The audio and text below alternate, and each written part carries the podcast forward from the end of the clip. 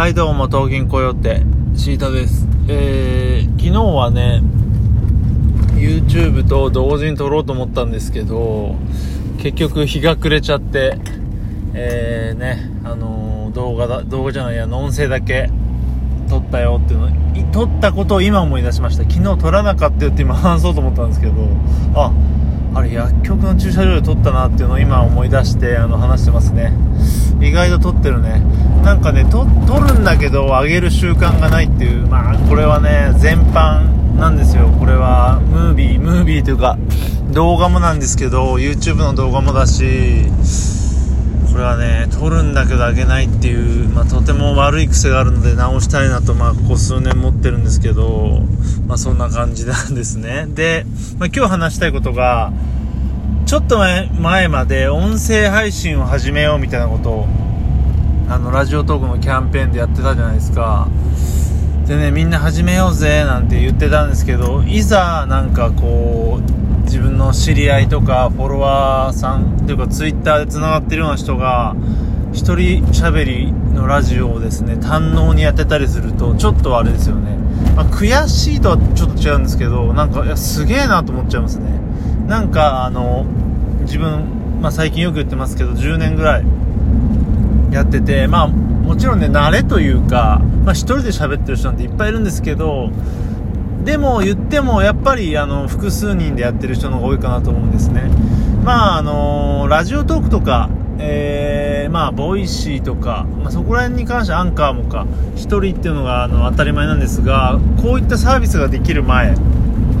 ですね、まあ2年以上前っていうのは、ポッドキャストって言ったら大体複数人でやっていて、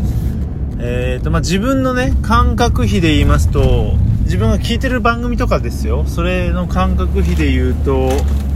一人喋り1.5で2人以上、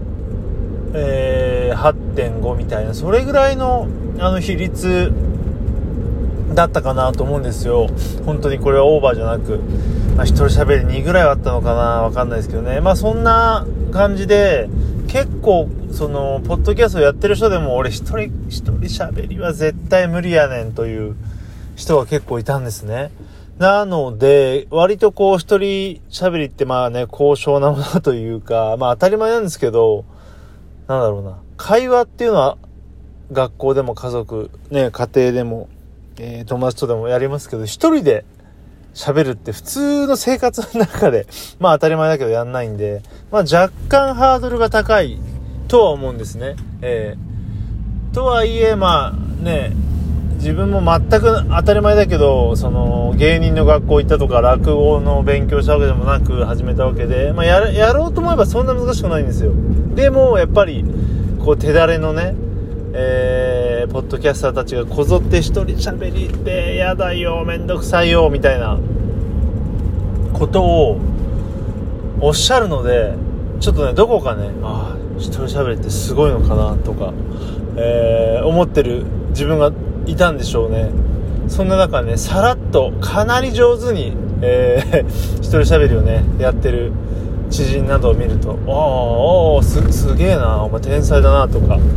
えー、思ったりしてます。はい。でね、やっぱり YouTube 使う人が多いですね。あのーまあ、東野さんもそうですし、なんだろう。まあ、音声だけって意味でね。えー、えーと、まあ、勝間さんは動画ありですよね。うん。で、あとは、まあ、西野さんは、あの、わけあって音声だけ上げてますし、なんか、なんて言うんだろうな、今って結構 YouTube でも、なんだろうな、なんとかを買ってみたとか、なんとかしてみたっていうのは別として、一人でこう画面に向かって、まあ自分も最近よくやってますけど、喋ってる人がいて、多くいて、まあ変な話、そういう人って音声だけ抜き取って、ポッドキャストにするっていうことも可能だし、まあ逆に、えー、なんだろうな、ポッドキャストを撮ってその音声をまあ YouTube に上げるっていう人もまあ今いて、なので何と言うんでしょうね、どっちがどっちってわけでもないんですが、でもやっぱり、今の人が、ラジオやりたいなと思ったら YouTube なんだろうなと思うんですよね。そのわざわざ、わざわざってもおかしいですけど、ポッドキャストというもの、そんな今メインじゃないポッドキャストっていうものをね、調べてやるっていうのはな、少ないんじゃないのかなっていう気がしますね。ま何よりもそのなんだろうどっかで話したかなこのラジオトークとかアンカーだったらいいんですけどどっかねシーサーブログとかに上げてそれを RSS でえー、いう、なんだあれ、アップに送るっていう、もう作業自体がめちゃくちゃ、あのー、難、難しいというか、今風じゃないですよね。めんどくさいなっていう感じで。うん、だからね、かといって、その東野さんクラスの人がね、ラジオトーク、まあ別にラジオトークを、あのー、低く言うつもりでは全然ないんですけど、やっぱり YouTube っていうその名前が大きすぎちゃって、何かを個人的に発信するという時に、まずは YouTube っていうことだと思うんです。それはあの、東野さんだけじゃなくてね、自分のこう Twitter で繋がってる人も YouTube でラジオを何人かやってたりしますし、なんかね、やっぱとっつきにくいんだろうなっていう。自分たちはこう、なん、なんて言うんだろうな、ボトム、トップダウンボトムアップみたいな話で言うと、ポッドキャストをやっていたから、ラジオトーク便利だなっていうね、まあ、トークっていうつく、まあ、その音声配信の媒体ということで、目は向くんですけど、やっぱり、そうですね、何もなかったら発信するって言ったら、やっぱり YouTube からこう見ていくんかなっていう気はしますよね。だから本当にね、いよいよその、なんだろう、ブログっていうもの自体がこう廃れてる今、シーサーブログからやる人っていないんじゃないのかなっていう気がしますよね。まあそのプログラミングというか、そういったある程度ウェブの知識がないとできないし、ある人じゃないとやろうと思わないと思うんで、まあ、いつか話したようにワンチャン、これからまあ音声だけやりたい人はラジオトークか YouTube だろうなって、アンカーも正直とっつきにくいしね。あとはあれですね、あの、ボイシーっていうのは、えー、まあ、パーソナリティになるためには審査というか申請がいるんですけど、やっぱり芸能人参入しないですもんね。縛ってるってことはないですよね。例えばそのウェブ、ウェブというかインフルエンサー系にそっちに寄せてる、まあ寄せてる感はあるけど、でも、まあ仮にですよ。仮にね、東野幸治さんがちょっとボイシーやりたいんですわって言ったらまあ断らないですよね。という意味で言うとやっぱりそこにも目をやる。まあそれこそですけど、テレビに出てるような芸能人さんこそ、ポッドキャストをまず知らないですよね。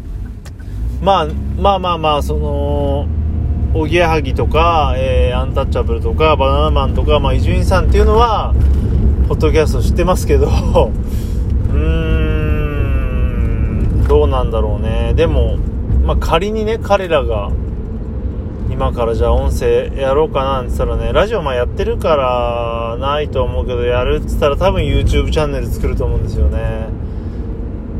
まあでもそっか。まあでも今、ごめんなさい、今ここまで話して気づいたけど、少なくとも芸能人に関しては広告収入、まあ絶対にある程度のその PV というか視聴者数もつくし、チャンネル登録もつくんで、まあそこですよね。うん。まあ、広告収入を得れるからっていうことで YouTube に行くんじゃないのかな。まあメジャーだってのもあるけどね。うん。で一般の人がやるにしてもなんか YouTube なのかな。まあ音声を YouTube に上げるって実はちょっと面倒くさいんですよ。まあそれのえっ、ー、といいソフトを最近知って自分はやってますけどまあ簡単に言うと音声撮ってそれに絵を一応つけてあの配信しないとなんであのー、ねそれこそ池袋交差点の2人が俺たち YouTube の審査通んないのって動かないんじゃない？動いてないからじゃないなんて笑ってましたけどとりあえず何かの絵をつけないとちょっと面倒くさいんですよねラジオ上げるのって。だからそこら辺もやってるあたりがこうなんでしょうね一般の人で YouTube でラジオやってる人はすごいなと思ったりもするんですがまあそんな感じでちょっと眠がりあくべちゃいましたけど、まあ、だらだら話しましたけど、音声配信、ね、まあ、始めようと言いながら一人喋りやってる人はちょっとすごいなぁと驚いちゃったりしてる最近で。まあ、でもやっぱりみんながやるといいかなと思うんで、音声配信ね、まあ何回も言ってる通りに、その流れ聞きができるんで可処分時間奪いませんという感じで、まあこれからね、伸びるんじゃないかなって言われておりますが、どうなんでしょうわかりませんが、えー、皆さん音声配信やろうぜというわけで、えー、今日はここまでです。さよなら。